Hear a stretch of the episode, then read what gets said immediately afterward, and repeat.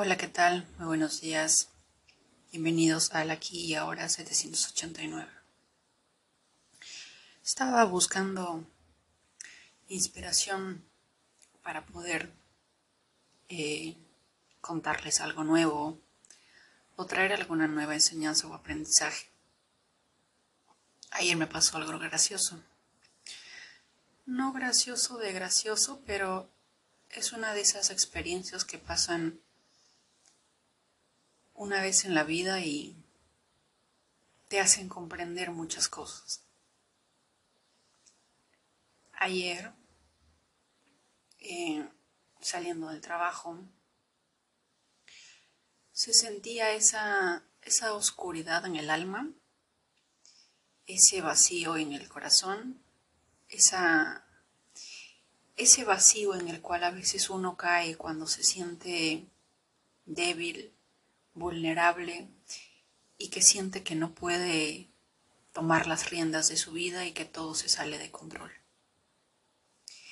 Y mientras lloraba, recuerdo que dije, Dios, por favor, universo, envíame un ángel.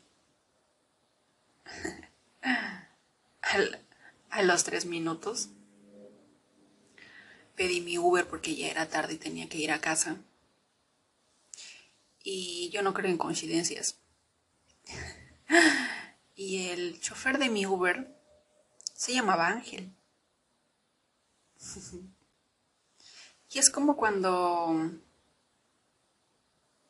sientes que no puedes más, sientes que estás sola porque te olvidas de tu propio poder, te olvidas de tu propia magia, te olvidas de que tú eres todo y que todo lo que tienes y que buscas en el exterior está en ti, pero a veces lo olvidas. Así que ayer fue un pequeño recordatorio de no estás sola. Lo que sea que pidas, se te dará. Tienes que sentirlo, tienes que pedirlo de corazón y tienes que confiar en que así será. Y eso pasó el día de ayer. El otro tema que ayer entendí y comprendí, y es que yo sé, a veces podemos decir que el camino espiritual, el despertar, o ese camino para poder encontrarnos a nosotros mismos es divertido, es ameno, pero la verdad es que es un camino muy doloroso porque requiere ir hacia lo más fondo de todas nuestras heridas, de nuestros miedos, de nuestros temores de nuestros más grandes obstáculos, es una lucha interna con uno mismo en la cual uno tiene que seguir luchando, seguir avanzando y dejar que la luz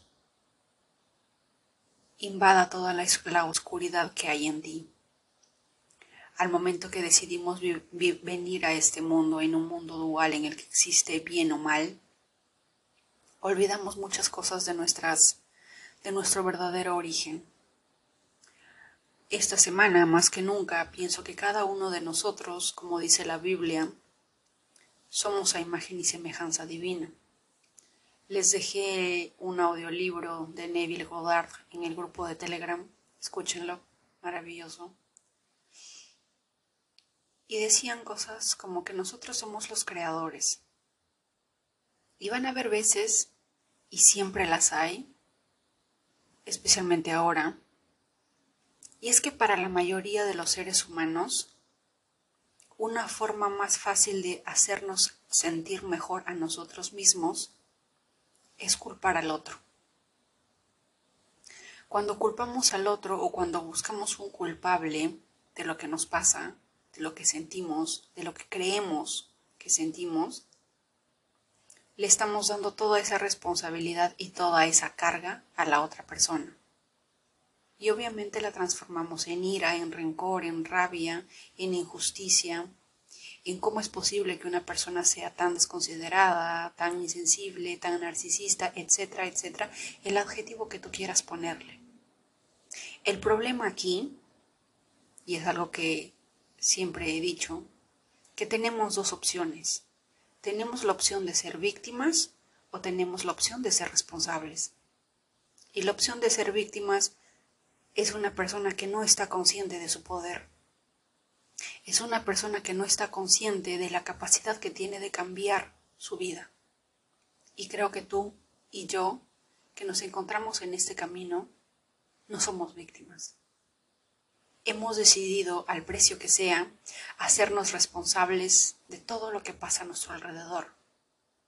Y yo sé, porque ayer fue uno de esos momentos, en que hay momentos en las que sentimos que es más fácil culpar al otro.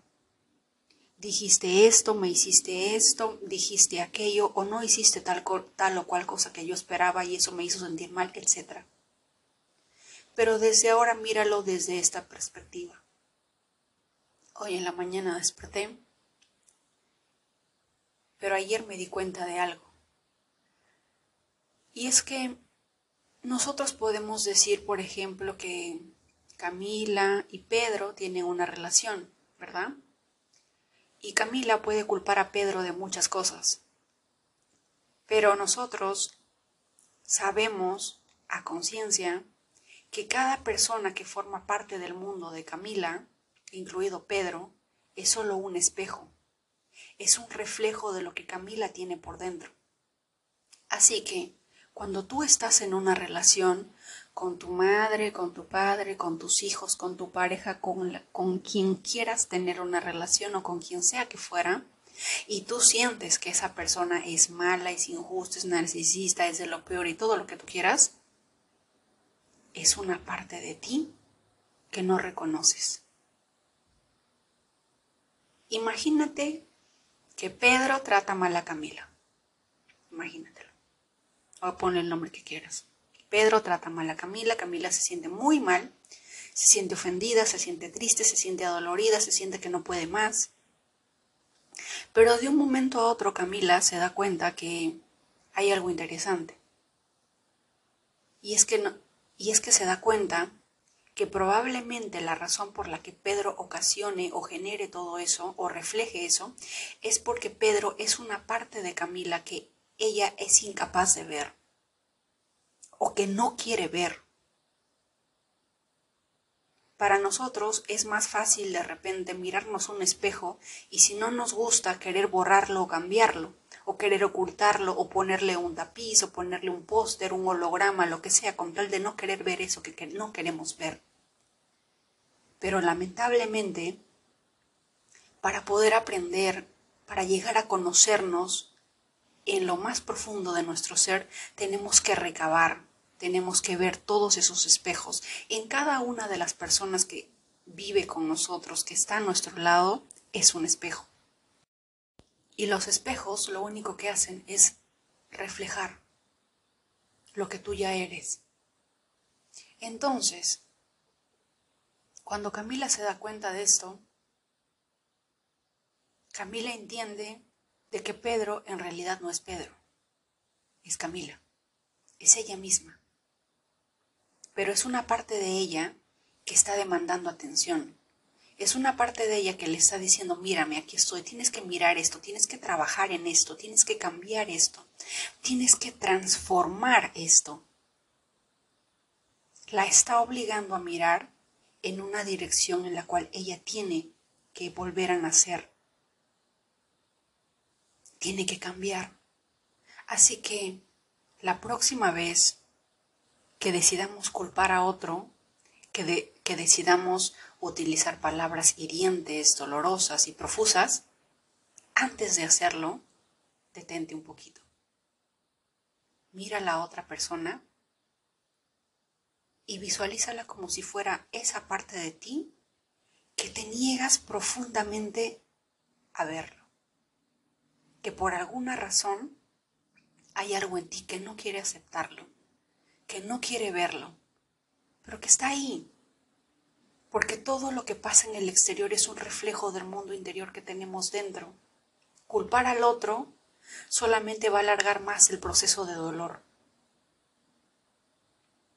Culpar al otro solamente va a seguir poniendo una una curita o un papelito sobre una herida que está sangrando profundamente. que está pidiendo y demandando tu atención y pidiéndote que trabajes en esa parte específica de ti. ¿Y cómo lo cambiamos? Cuando transformamos toda esa rabia o todo ese odio o toda esa, esa injusticia que sentimos cuando alguien pensamos que nos hace daño, cuando la transformamos en compasión.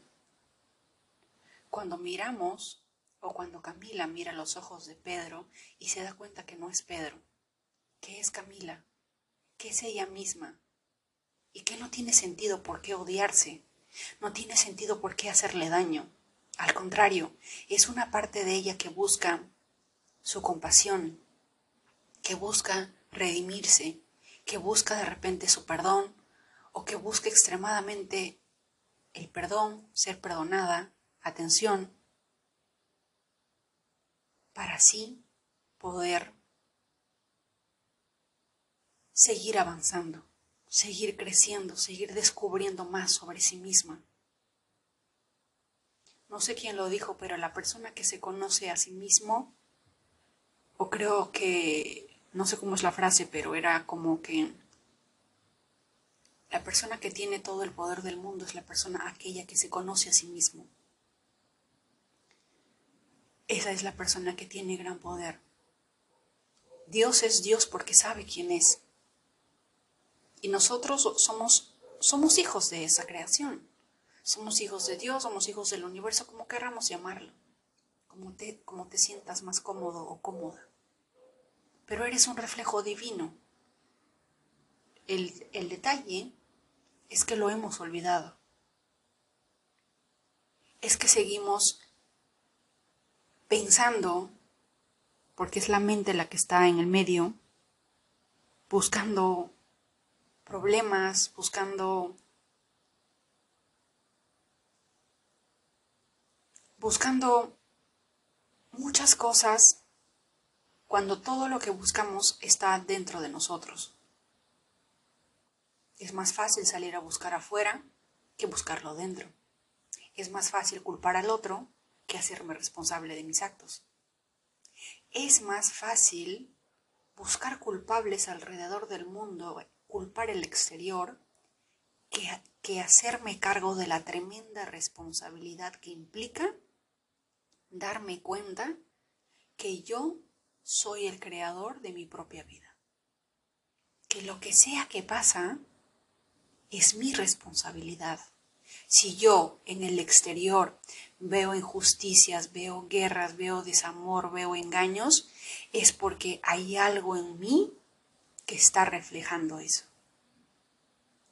Yo sé que muchos de nosotros amamos a Shakira.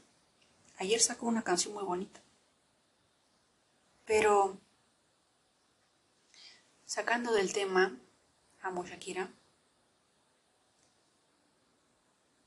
Cuando sufrimos un, un engaño amoroso, cuando sufrimos una traición, hay un hilo de Twitter inclusive hablando sobre eso, sobre mujeres que estuvieron al lado de hombres que estaban con cáncer, con un derrame cerebral, hombres, mujeres que estuvieron al lado de un hombre que sufrió un accidente y que estaban hospitalizados y que ellas estaban cuidándolos, que se mejoren, que estuvieran mejor, que estuvieran sanos, y que cuando ellas iban a casa o cuando ellas iban a cambiarse o, salían un rato y luego regresaban, descubrían que la persona que no tenía fuerzas ni para levantarse, tenía fuerzas para recibir a otra en el hospital.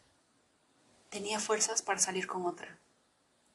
Había otra persona que decía, mientras yo estaba con mi hijo, porque mi hijo quiso suicidarse. Estuve cuatro días en el hospital con mi hijo porque no quería dejarlo solo. El padre estaba engañándome.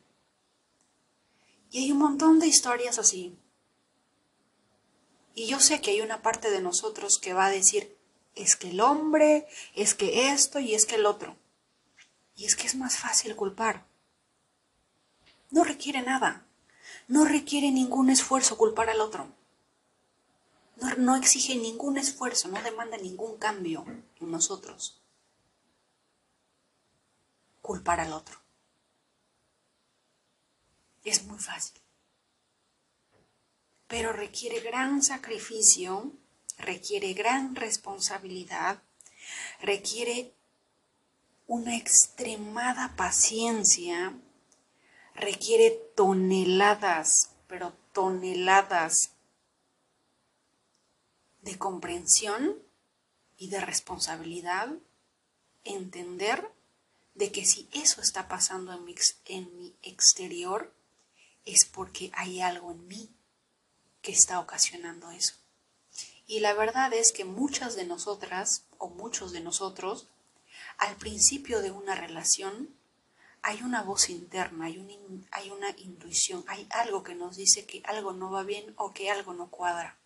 Pero aún así decidimos arriesgarlo, aún así decidimos decir, no, yo puedo, yo puedo sanarlo, yo puedo curarlo, yo puedo cambiarlo, yo puedo.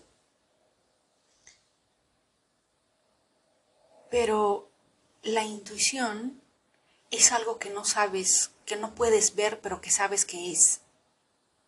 Pero a veces, muchas veces lo ignoramos. La ignoramos. Y creo que la mayoría de nosotras, cuando termina una relación, siempre dice una frase que es común. Pero es que yo sabía que iba a pasar eso.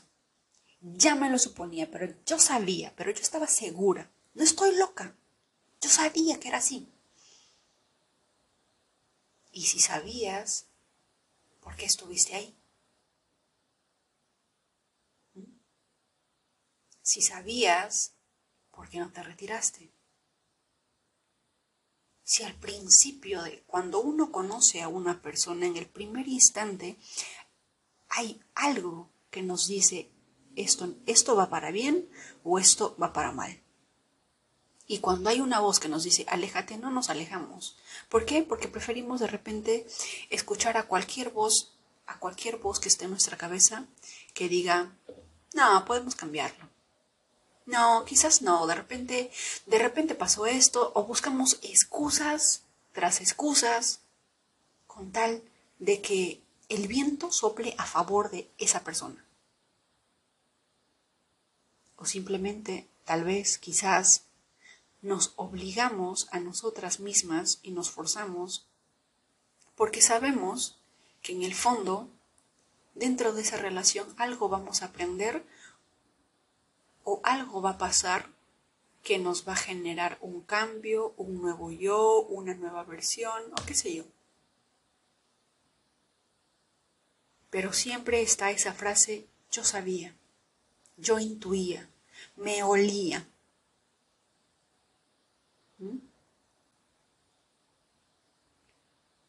Y somos de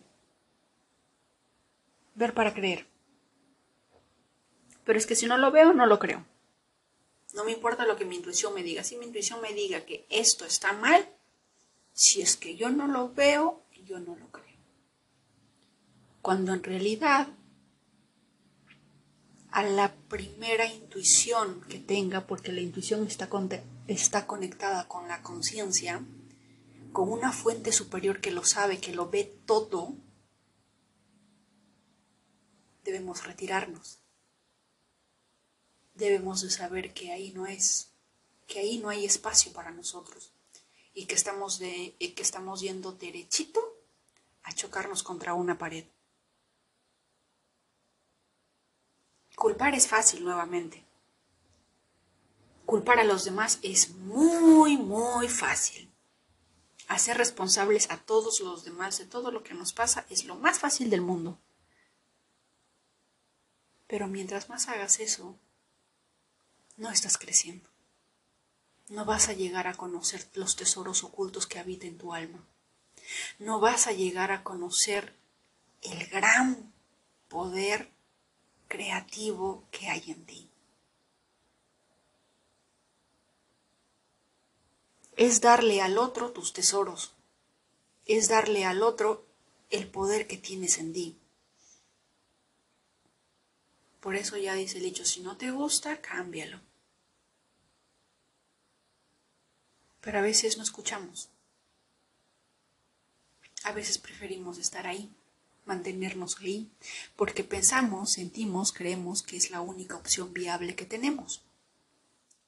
Y por otra sencilla razón, que hemos olvidado que somos hijos del universo, somos hijos de Dios, estamos hechos de esa partícula divina y que al igual que esa partícula divina tiene la capacidad de crear todo este mundo, nosotros también lo tenemos, pero lo hemos olvidado, lo hemos enterrado, lo hemos sepultado y vamos por el mundo viviendo como seres humanos simples sin reconocer que somos seres divinos. No sé por lo que estés pasando en este momento, pero créeme que entiendo cuánto duele, porque para volver a nacer exige, exige, exige dolor, exige una, como diría Neville Goddard, exige una crucifixión, una muerte, para volver a renacer, para volver a nacer y descubrir quién eres. Y por eso duele. Si de verdad quieres ser el creador de tu propia vida, si de verdad quieres ser quien, quien cree la vida que quiere, la vida que desea, la vida que se merece, lo primero que tienes que hacer es confiar en ti. Lo primero que tienes que hacer es saber que tienes ese poder en ti y que al momento en el que tú actúas o te pones en posición de víctima, pierdes ese poder. Lo pierdes. Y desde esa base, desde esa victimización, nunca vamos a poder manifestar absolutamente nada.